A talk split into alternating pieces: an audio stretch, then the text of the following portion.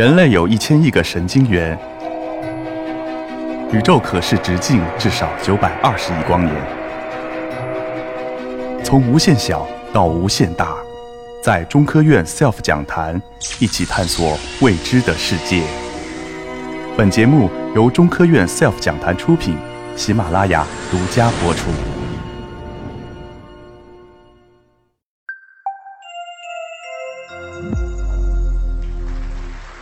尊敬的各位老师啊，各位同学，大家下午好！很高兴来到中关村一小，给大家做一个科普报告。那么我是来自中国科学院古脊椎动物与古人类研究所这个非常长名字的这个研究所的朱佑安。那么我的主要研究方向，简单来说就是古鱼类啊。一般说到古鱼类呢，离大家的这个一般的知识范围呢是比较远的。所以呢，今天我想给大家介绍一个可能对古生物感兴趣的同学听过的名字，也就是鱼类时代的一个超级掠食者邓氏鱼的故事。我们会了解这个邓氏鱼是长得什么样子，它是怎么样演化来的，那么它的生活是什么样子，它是如何灭绝的，以及在科学上非常重要的，它和我们有怎么样的一个联系。那么这个之所以选中这个这条鱼啊作为今天演讲的主题，我是想这个大家一般对古生物感兴趣啊，一般就是对恐龙感兴趣。那么一般对恐龙感兴趣呢，一般就是大家都知道是对霸王龙感兴趣。那么像为什么呢？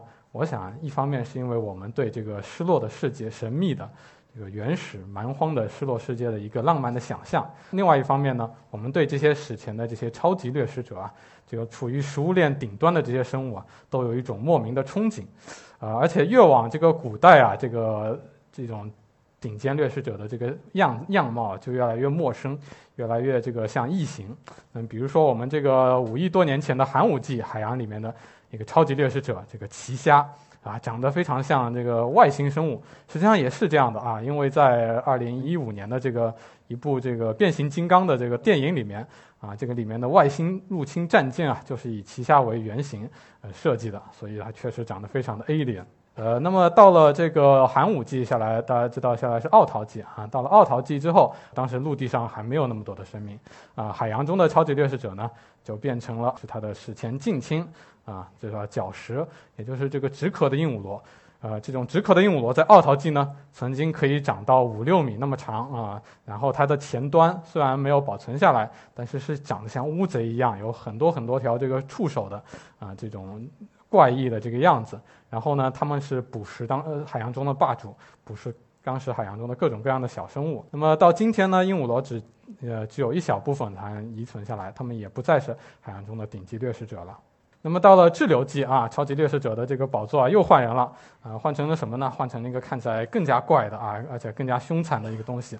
那么也就是我们俗称的海蝎子，有时候呢也叫做后，但是它和现生的后呢还不是这个直接的传承关系，而是只是近亲而已啊。它们是捕食当时海洋中已经出现的一些鱼为生，有些这个海蝎子呢可以长到非常大啊，比如说我们可以看刚才旁这个右边和这个人的比较图啊，它就有这么大。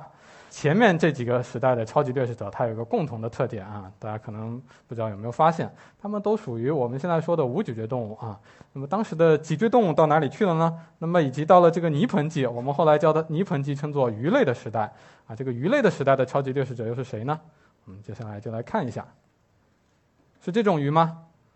呃，不是不是，因为这种鱼呢，首先它长得非常非常的小啊，可能也只有几厘米那么长。另外一方面呢，它这个这些鱼它长得很萌啊，这个萌呢，一方面是因为它圆头圆脑啊，这个整个前面的身体前端前端都是钝圆的。另一方面呢，你们看这个旁边的这个复原图啊啊，一副很惊讶的表情，好像看到了什么了不得的东西了，嗯，就好像是从这个动漫里面直接截下来图一样。其实呢，惊讶的张开的嘴的一样，还真的不是它的嘴啊，这个是它的这种早期鱼类的这个鼻孔。其实不仅是鼻孔了，还包括它垂体的一个开口啊，所以这些早期的鱼类呢都非常的怪异，而且长长得非常的萌，它们肯定不能成为这个呃海洋中的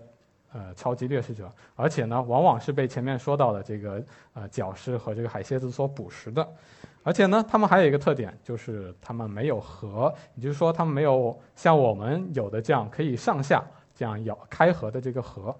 一方面限制它们的捕食能力，另一方面更重要的是呢，限制了它们的这个呼吸能力，所以它们不能长得非常大，也不能游得非常快，嗯，所以根本不可能问鼎超级掠食者的宝座。这个情况呢，到了这个志留纪发生了变化啊，因为志留纪出现了一类新的鱼类啊，叫做有颌鱼类。那么这种鱼类以后变得越来越的繁盛啊，最后呢，爬上陆地变成了什么呢？就变成了我们，包括我们熟悉的各种各样的这个动物，比如说猫、狗、马、牛、羊、鸟，它们都属于有颌脊椎动物，都是有颌鱼类的时代，呃呃后代。那么有颌鱼类有个什么特点？第一。当然是有上下可以上下开合的颌，而这个颌呢，就让它呃很大程度的提高了它们的这个呼吸效率，啊，提高了呼吸效率之后呢，它们就能获得更充分的氧气供应，这样呢，它们就能长得更大，游得更快，这样一来呢，它们就有了去捕食其他动物的这个资本啊，包括。之前他们这个无核类的亲戚，这图中这个是滞留季最大的这个捕食的鱼类——钝齿红河鱼，它的体长可能在一米左右，在我们后面要讲的邓氏鱼的里面是这个相形见绌了。那么有颌鱼类呢，在科学上啊，一般分四大类群啊，呃，我们熟悉的主要是硬骨鱼和软骨鱼类。硬骨鱼就是我们经常吃的青草鲢鳙四大家鱼，而你们知道的大部分鱼都属于硬骨鱼。呃，那么软骨鱼类，简单来说就是鲨鱼啊。那么另外一类比较这个大家比较陌生的是当中这个鲫鱼类。我们现在已经发现，鲫鱼类其实就是一种原始的软骨鱼类，原始的鲨鱼。那么还有一类，大就是今天的主角，大家平时可能很陌生的一个名词，就是盾皮鱼类。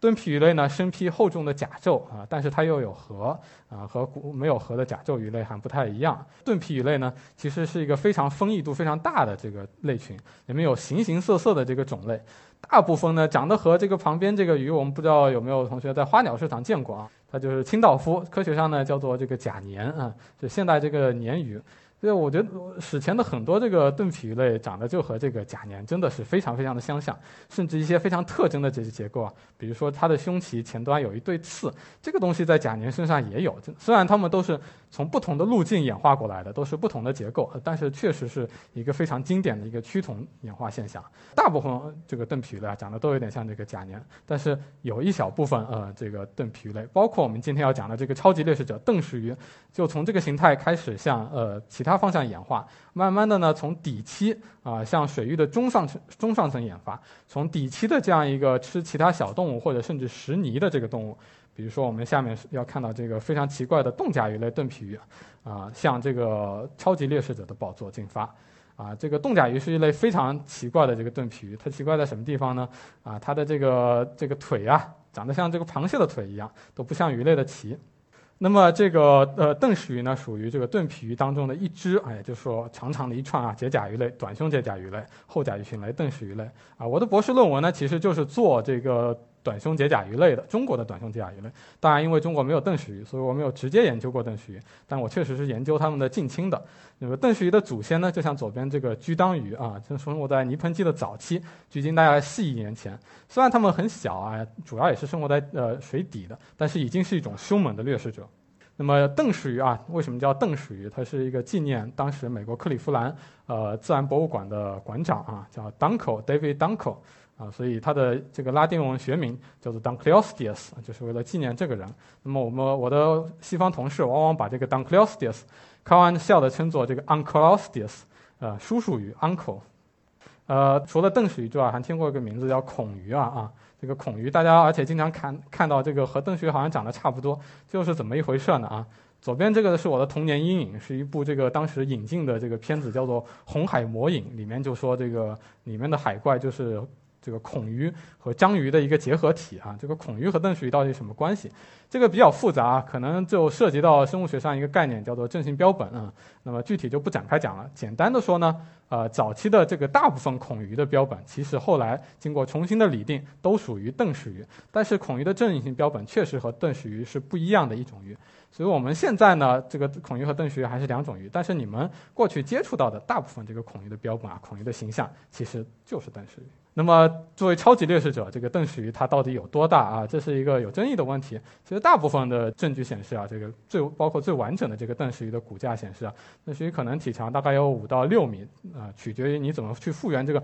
身体比例。因为邓氏鱼的这个尾巴是没有保留下来的，呃，但是呢，有一些还没有发表的化石显示，可能有更大的这个邓氏鱼存在，呃，更大的可能有左右十米左右，超过一辆这个呃这个公交车的长度。那么，即使是普通的四到六米之间的这个邓氏鱼，它的体型也要超过现代的大白鲨。那么这个邓氏鱼啊是一种非常凶猛的鱼，但是口说无凭，它到底有多凶猛呢？啊，我觉得可以表现在两个呃两个方面。你，首先是它这个咬合力非常大，整个邓氏鱼的身体结构都是为了这个强大的咬合力而优化的。啊，它的咬合力很大，这个据计算可以达到六千牛顿，这是一个什么概念呢？差不多相当于六百公斤的重量啊，这个压力，这个咬合力是超过现代的大部分动物的，可能没有咬力最大的动物，比如说短吻鳄那么大，但是超过大部分动物。另外一方面呢，化石证据显示啊，有很多邓氏鱼身上有深深的伤痕，呃，而附近没有其他动物能够能够造成这些伤痕，说明这个邓氏鱼是一种同类相残的动物，当时的海洋中也是非常残酷的。那么过去的一些复原图啊，包括我小时候看的那些书啊，都把邓氏鱼当成是一种这个行动迟缓的，在水底伏击其他鱼类的这个像长得像鳗鱼或者是鲶鱼之间的这种鱼啊，包括这些。其实呢，邓氏鱼并不是这样的。现在的大部分复原图呢，都把它复原成一个大型的鲨鱼，比如现在这个大白鲨，包括像这个虎鲨，也就是叫又叫幼鲨的这个形态。它其实在水域中上层活动的这样一种非常呃游游游泳速度特别快啊，积极捕食的鱼类。那么过去还有在这个呃科普书当中还有一个迷思啊，就是说这个邓邓氏鱼的颈部有一个关节啊，呃，所以呢它是这个在水底伏击嘛，它的这个颈部关节啊就会像马桶盖一样打开，然后再合上，把这个附近的鱼给吸进去咬住。那么是不是这样？其实并不是这样的。邓氏鱼的这个咬合的机制啊，和大部分的脊椎动物，包括我们人类，其实都是有一点像的。其实我们人类在这个吃东西的时候啊，颈关节也是参与这个进食的动作的。最典型的就是我们啃西瓜的时候，脖子是在用力的啊。这个肌肉，呃，而且和这个邓氏鱼颈背上的肌肉，我们认为是一脉相承的、同源的。呃，一般这个练健身的话都知道，这个肌肉叫做斜方肌，就是参与这个进食的。邓氏鱼就有非常发达的这个斜方肌，也极大程度的增加了它这个咬力、它的摄食能力。啊，还有一个这个科普书上经常出现的迷思，就是说这个邓氏鱼啊，它没有牙齿啊，所以它这呃只有这个呃只有这个颌骨来行使牙齿的这个功能，是不是这样呢？这只是部分的呃这个事实啊，真实的故事是邓氏鱼的祖先其实是有牙齿的，而邓氏鱼恰恰是在演化的过程当中把它的牙齿退化掉了。为什么呢？因为早期的这个牙齿啊，它和我们人类牙其实是一样，它是没法替换的啊，磨损之后就没有了。那所以邓氏鱼觉得这样这样不行啊，或者或者说在它的生存竞争当中处于劣势，所以呢，它就演发出了一演呃演化出了一套新的这个系统啊，就把这个牙齿退化掉了，用它这个不断生长的颌骨代替了牙齿的功能。这样的话，它上下咬合的时候，上下颌骨互相磨砺，就能让它的这个咬合的部位一直保持锋利。这就有一点像现在这个猛禽，当然猛禽是主要是在这个呃其他比如石头、树干上摩擦保持锋利的。啊，这个史前海洋是非常残酷的地方啊！大家可以想象这样一个场景：在泥盆纪、晚泥盆纪的海海洋当中，一条这个鲨鱼正在悠然自得地游动。突然之间，这个一一个血盆大口，一条邓氏鱼冲了出来，把这个鲨鱼拦腰咬住。啊，大家以为故事就到这里结束了吗？其实没有啊！就在这时，这个不仅这个鲨鱼死掉了，这个邓氏鱼也好像被定格在了这一刻，痛苦地扭了一下身体。就就死掉了，然后呢，沉到了海底的这个沉积物当中，被掩埋起来。差不多三点三点六亿年之后呢，我们发现了这块呃左边这块很有意思的化石，这是一个邓氏鱼的头，大家可能看得不太清楚。这个头里面呢有一个很很有意思的现象，啊，它嵌了一根深深的嵌了一根很大的这个刺，啊，这个刺直插这个邓氏鱼的脑颅，嵌进了它的脑子里，可能一下子就杀死了它。这个刺的主人是什么？是谁呢？啊，是一种史前的这个鲨鱼啊，啊，叫做智棘鲨。一般来认为这个智棘鲨是这个邓氏鱼的猎物之一啊，但是这一次呢，这个邓氏鱼大意失荆州，在咬的时候呢，正好咬到了它的这个刺上面，而且这个刺用了一个寸劲，一下就深深地刺入了脑颅，把这个邓氏鱼杀死了，也让我们看到从这个化石一窥史前这个食物链的一个残酷。那么，但是有一些这个它生活的海洋当中有很多的亲族和邻居，那其中最有名的其中之一啊，它有一个非常霸气的名字，嗯，叫做霸鱼啊。它的这个拉丁文名呢，其实 Titanicus，泰坦呢就是巨人的意思。它也长得非常大，可能和邓氏鱼差不多大，但是它的颌骨呢看起来非常的细弱无力啊，所以一般认为呢，它可能是一个绿石的这个物种，就像现代的这些金鲨。啊，包括像这个豹呃这个照片里的老鲨，还有这个鲸鱼一样是绿石的，所以史前海洋呢已经非常缤纷多彩，各种各样的这个动物。那么这么厉害的这个邓氏鱼，它们是怎么这个灭绝的呢？啊，是在晚呃。地球历史上有五次大灭绝，其中第二次就是这个晚泥盆纪末大灭绝。它有这个大灭绝有个特点啊，它不是分一次，而是分两次。一次是在这个弗拉斯法门期之交，它差不多三点呃七亿年。那么另外一次就是在泥盆纪末三点六亿年，间隔了一千万年。在这一千万年的两次事件当中，这个地球海洋发生了两次巨变。原因至今我们不是特别清楚，我们不像这个恐龙灭绝，好像是就是小行星造成的。这什么造成了泥盆纪末的这两次环境巨变，我们还不清楚。但总之是有这两次环境巨变，整个海洋系统发生了重新的这个生态系统发生了重新的洗牌。那么邓石鱼也没有超过这个呃逃过这个劫难啊，最终就灭绝掉了。尽管它灭绝掉了啊，但是啊，古生物学研究很多时候寻找不同生物之间的联系。那么邓石鱼也给我们留下了很很有意思的遗产。首先呢，我们所有呃后面的这些有颌鱼类都是演化自盾皮鱼类当中的一支，所以我们是盾皮鱼的后代。那么这个2013年发现的这个初始全颌鱼呢，就很有力的证明了这一点。